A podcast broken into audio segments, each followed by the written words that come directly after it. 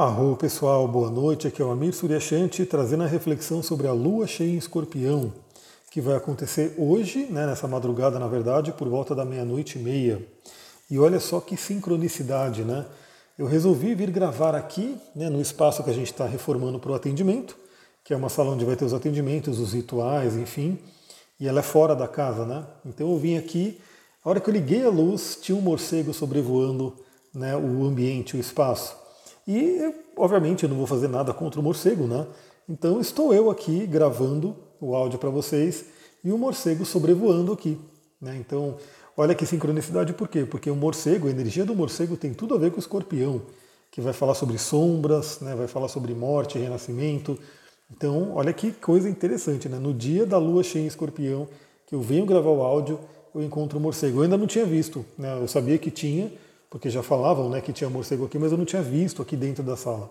Agora eu estou vendo. Então vamos lá.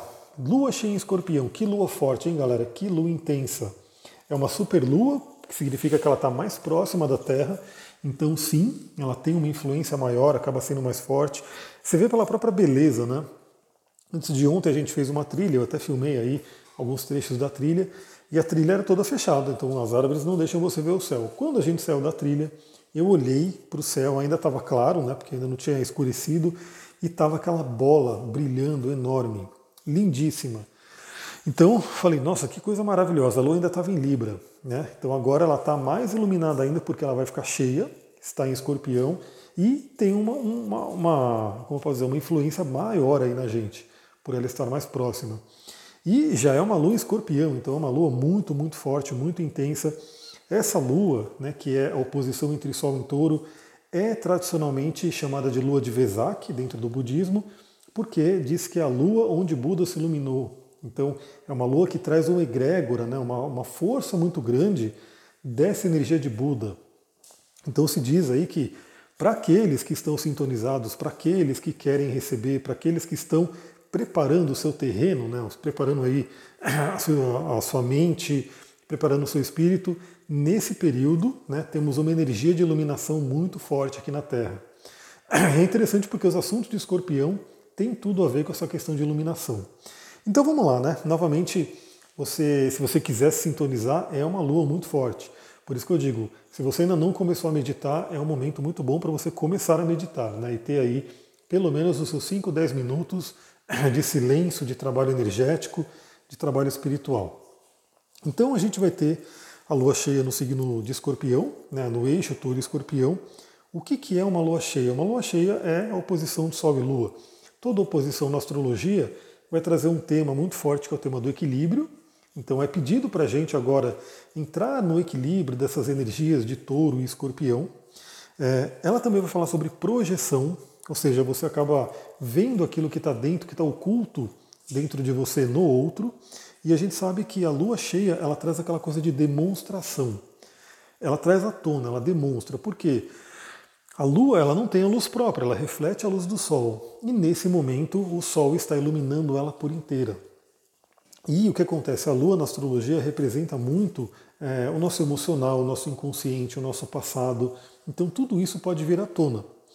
Essa lua cheia vai acontecer aí no grau 7, grau 7 entre touro e escorpião, então, se você tem o seu mapa, corre ali olhar. Se você tem algum planeta, algum ponto importante entre por volta de 7 graus de touro e escorpião, ou aquário e leão. Eu, por exemplo, tenho Mercúrio. Meu Mercúrio é 8 graus de aquário. Ou seja, eu vou sentir fortemente no meu Mercúrio essa alunação por quadratura.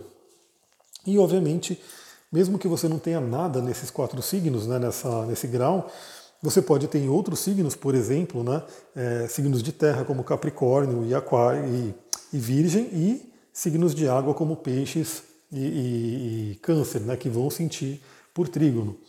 E também você vai ter uma área da vida, duas áreas da vida, na verdade, que vão ser influenciadas por esses graus, 7 graus de touro, 7 graus de escorpião. No meu caso, vai ser casa 2 e casa 8, as casas naturais desses signos, inclusive. O que, que esse eixo fala? Né? Esse eixo vai falar sobre a questão de matéria e energia. A gente sabe que energia, né, que matéria na verdade é energia condensada, né, energia numa outra uma frequência mais baixa de vibração. Mas a gente tem aquela divisão, né? Então assim, eu diria que O que o touro, né, que é um signo de terra, ele vai falar sobre tudo aquilo que nossos sentidos captam. Né? Então é aquela coisa mais sensorial. Então tudo aquilo que você pode tocar, tudo aquilo que você pode ver, tudo aquilo que você pode ouvir. Já escorpião, ele vai para aquele sexto sentido, ele vai para aquela coisa da energia, aquela coisa do invisível. Então os dois são importantes. A gente tem que saber lidar com aquilo que é a, se aparenta aos nossos sentidos, mas a gente tem que também desenvolver um sentido além, né? lidar com aquilo que é invisível. Esse eixo fala sobre vida e morte, e a gente sabe que ambos os temas estão intimamente ligados. A vida está ligada à morte, a morte está ligada à vida. Então, assim, a gente tem que saber lidar com esses temas, e aliás, a humanidade está sendo aí, como posso dizer, é, está sendo colocada né, à prova sobre essa questão da morte, porque muitas pessoas estão perdendo aí pessoas queridas e assim por diante. E a gente sabe que sempre, sempre vai ser doloroso. Eu acho que não adianta, você pode ter todo o conhecimento do mundo que vai ser doloroso, né, ter uma perda assim, mas a gente sabe também que se você tem uma filosofia, se você tem uma, se você acredita, né, que essa vida da matéria é só um pedacinho da trajetória daquele espírito e que o espírito continua, eu acho que é um pouco mais fácil de lidar né, com essa situação que é muito triste, que é muito dolorosa, que é a morte. Mas é um assunto de escorpião é um assunto da casa 8, é um assunto de Plutão e Marte também, né? Então a gente vê que esse assunto a gente tem que vir, tem que vir à tona, mas a morte, ela não é também só essa morte física da pessoa embora desse mundo. A morte ela acontece a todo momento, a todo momento. E essa morte basicamente é o quê? Para nascer algo novo, alguma coisa tem que morrer, né? Aquela coisa. A gente muitas vezes tem que dar espaço, tem que reciclar. E essa lua cheia é muito, muito boa para a gente poder olhar essa questão. O que em nós precisa ir embora, o que em nós a gente precisa soltar.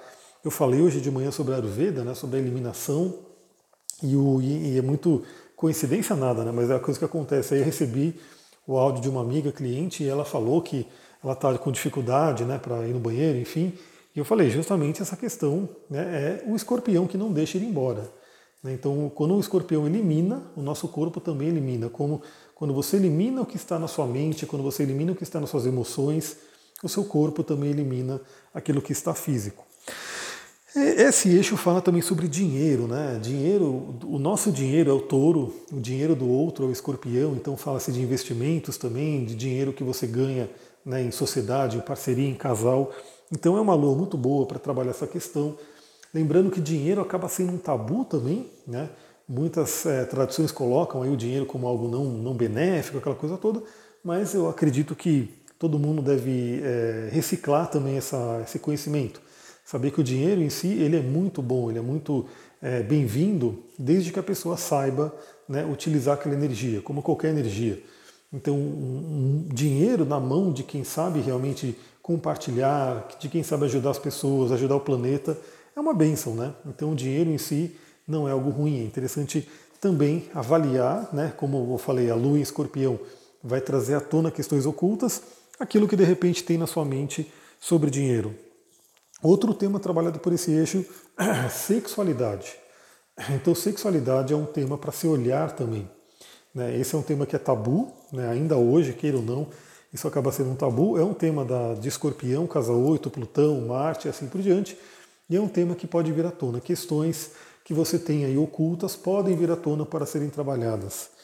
É uma lua que fala sobre desapego, né? contato com as sombras. Eu até falei do morcego aqui, né? então de repente olhar o que está no escuro, o que está ali oculto dentro de cada um de nós. Essa lua escorpião, como eu falei, escorpião não tem medo, ele vai em frente, ele vai fundo nos temas. Então é um momento interessante. Eu vou até citar algumas pedrinhas que a gente pode utilizar. E é uma lua muito boa para falar sobre perdão perdão. Então, assim, se você não perdoou alguém, se você tem alguém para perdoar, aproveita essa lua. Se você nem sabe que tem alguém para perdoar, também peça para perdoar qualquer pessoa. Né? Tem aí, eu vou falar também sobre a oração poema do arrependimento e a oração original do Ho'oponopono, que pode ser interessante fazermos. Eu não sei se eu falei, mas essa alunação vai acontecer a 7 graus de touro e escorpião. Então, se você tiver planetas bem próximo desses graus, 7, 8 graus, 7 graus de escorpião ou de touro, eles vão ser afetados. Se você tiver alguma coisa nesse grau também, 7 graus de aquário ou leão, eles serão afetados. E o que tiver próximo ali também. Então, eu, por exemplo, tenho Mercúrio em 8 graus de aquário. Vou ser afetado, meu Mercúrio, minha mente, vai ser afetada por essa lua cheia por quadratura. E essa lua cheia, ela está numa tensão aí com Saturno, Saturno que está em Aquário. Então pede muito amadurecimento, pede muito que a gente realmente tenha autorresponsabilidade, consiga amadurecer, consiga realmente ter um fortalecimento, vencer bloqueios. Né, o Saturno ele vem pressionar, o Saturno está em Aquário. Temos aí uma energia, né, uma grande quadratura, um T-square de signos fixos, que é touro, escorpião e aquário. Então a gente tem que, é, como posso dizer, a gente tem que se livrar de um lado ruim do signo fixo, que pode ser a cristalização, o endurecimento e ir em busca da força do signo fixo. Então, se você tem alguma, algum aprisionamento, alguma couraça, alguma armadura, como a gente viu aí, novamente a gente tinha, eu fiz, fazia várias lives antes, né? E a gente fez uma sequência de lives sobre o livro O Cavaleiro Preso na Armadura. Essas lives estão ali no YouTube ainda, estão em algum lugar. Então, se você tem uma armadura, né, de repente é um momento interessante de olhar e soltar essa armadura, para que você amadureça no processo. A gente tem também, olha só, esse, acho que esse áudio vai ficar grande, hein? Temos aí Vênus em touro. Né? Quem que é Vênus? Vênus é o planeta regente de touro. Então, ela está em touro, está muito forte, está junto ali naquele praticamente estéreo em touro. Já os regentes de escorpião, temos Marte em câncer, trazendo um apelo emocional fortíssimo, e temos Plutão em Capricórnio. E uma coisa muito forte que está acontecendo também nesse momento é que Plutão está estacionário. O que é estacionário? Ele está preparando para ficar retrógrado. Então é como se essa lua cheia ela inaugurasse aí a retrogradação de Plutão. Plutão que já é o senhor das sombras, Plutão que já é aquele que vai fundo né, lá no, no, no, no submundo, ele vai retrogradar agora, é o momento da gente olhar para dentro, né, trazer essa energia para dentro. Essa retrogradação vai acontecer dos 26 graus de Capricórnio até os 22 graus. O que você tiver né, nesses graus de Capricórnio, Câncer, Ares ou Libra, estará sendo tocado, estará sendo afetado pela retrogradação de Plutão. Então, o que, eu diria, galera, que seria interessante para todo mundo fazer aí, né? Temos também a participação de Urano né, dentro dessa, dessa alunação, porque Urano está muito próximo do Sol, ele estaria a 3 graus de diferença do Sol, e Urano vai falar sobre libertação, sobre a gente se libertar, ter um, uma mente elevada e se libertar. Então, o que, eu diria que seria interessante? Primeiro, né, é, se você já não, não fez ainda, procurar é, refletir sobre o que você tem que deixar para trás. O que de repente você tem que largar? O que você tem que desapegar? Essa é uma energia muito forte do escorpião. Uma outra coisa importante, quem você tem que perdoar? Se você tem pessoas, situações, enfim, que estão na sua mente, que você fala, não perdoo, não vou esquecer, não quero saber, aproveita essa energia. Aproveita essa energia, larga, deixa embora, porque é isso que vai deixar você leve. Né? Se você quer receber a lua de Vesak, né, a energia de iluminação, de Buda, você tem que estar, tá, o seu recipiente tem que estar tá pronto para isso. Então esses pesos eles acabam atrapalhando. Então deixe ir embora. Duas dicas, né? A gente pode fazer o ritual do arrependimento budista, né, que está lá no meu site, e também podemos fazer, né, ou pode escolher um ou outro, ou se quiser até fazer os dois, mas enfim, você pode escolher um dos dois, fazer o, a oração original do Ho'oponopono, uma oração maior, que vai limpando muita coisa também. Se você quiser usar cristais, temos alguns cristais muito interessantes que eu separei aqui para esse momento. É, um deles, é, eu vou, vou, começar pelo mais conhecido, né, e aí depois eu vou pelo menos conhecido. O primeiro que você pode utilizar é uma ametista, principalmente aquela ametista mais escura, que é associada a Plutão. Associada a escorpião também, que ajuda na transformação, que ajuda no desapego. Então você pode usar ametista, aquela escura, você pode usar também o quartzo fumê.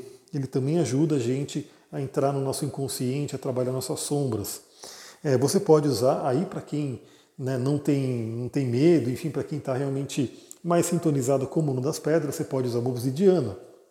A obsidiana, eu sempre falo aí, dentro da visão da litoterapia, ela é uma pedra caótica, mas ela tem sim o seu lugar ali, ela tem o seu, é, o seu poder. Então, para quem já conhece, para quem já tem, pode utilizar a obsidiana. E também, para quem tiver aí uma pedra mais rara, a numita. A numita é uma pedra muito interessante para ajudar você a entrar naquela caverna. Né? Eu falo daquela frase do Campbell, direto, né? A caverna que você tem medo de entrar guarda o tesouro que você tanto procura. Então a Numita é uma grande companhia para entrar nessa caverna. Para quem gosta de óleos essenciais, que pode utilizar junto com os cristais, inclusive, né? Um, um, um primeiro, o primeiro óleo que eu já vou dizer aqui para vocês é o de junípero, né? que ele é um óleo muito purificador. A árvore junípero, né? essa planta, ela era muito utilizada pelos antigos para purificar. Temos também aí o cipreste, e o cipreste é uma árvore consagrada a Plutão, inclusive. Ela ajuda com o luto, ela ajuda com o desapego, ela ajuda a trabalhar sombras. E se por um acaso alguém tiver com o emocional muito abalado, né, porque é uma lua escorpião, é uma lua cheia, né, tem essa influência de Saturno, tem influência de Urano, então se a pessoa tiver com a lua, o emocional muito abalado, pode também utilizar um óleo essencial de lavanda. Galera, é isso, né? Dei meu recadinho aqui, tem uma corrida para poder caber nos 15, 16 minutos para poder mandar pelo WhatsApp também. Aproveitem essa lua, muita gratidão, Namastê, Harion. Quem quiser ver o morcego, corre lá no Instagram.